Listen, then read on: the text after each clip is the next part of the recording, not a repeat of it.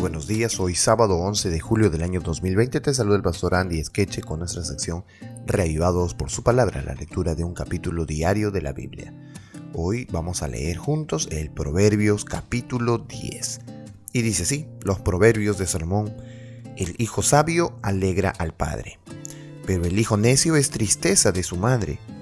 Los tesoros de maldad no serán de provecho, mas la justicia libra de muerte.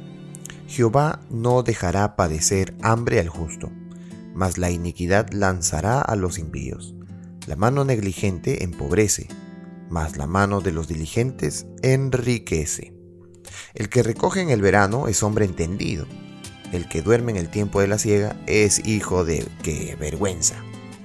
Hay bendiciones sobre la cabeza del justo, pero violencia cubrirá la boca de los impíos.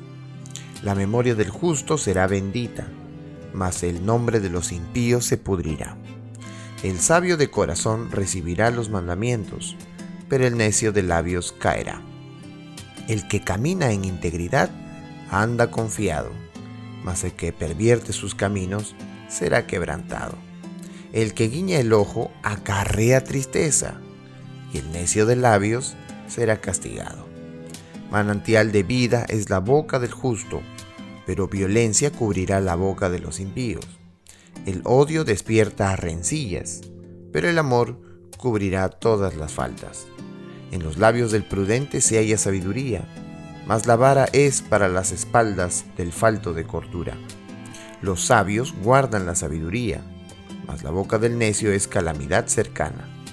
Las riquezas del rico son su ciudad fortificada, y el desmayo de los pobres es su pobreza.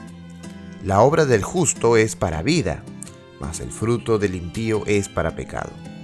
Camino a la vida es guardar la instrucción, pero quien desecha la reprensión, hierra.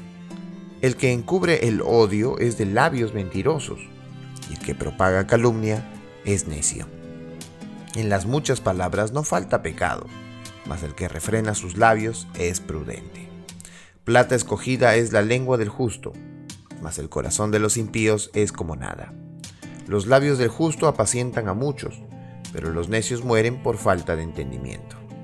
La bendición de Jehová es la que enriquece y no añade tristeza con ella.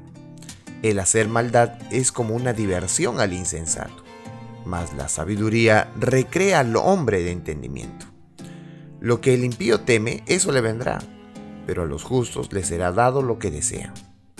Como pasa el torbellino, así el malo no permanece, mas el justo permanece para siempre. Como el vinagre a los dientes y como el humo a los ojos, así es el perezoso a los que lo envían. El temor de Jehová aumentarán los días, mas los años de los impíos serán acortados.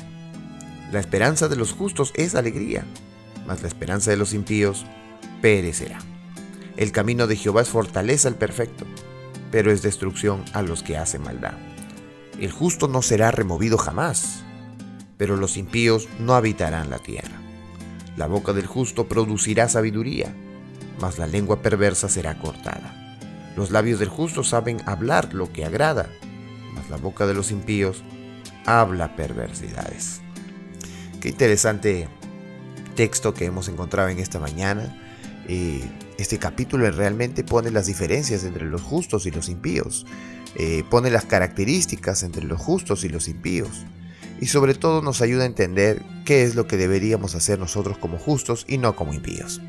Que Dios te bendiga en esta mañana. Que podamos, cada vez que estudiamos la palabra de Dios, no solamente podamos eh, ver lo que dice, leer lo que dice, sino que ahora nos corresponde a nosotros actuar como dice. Que Dios te bendiga en este día y sé reavivado por su palabra.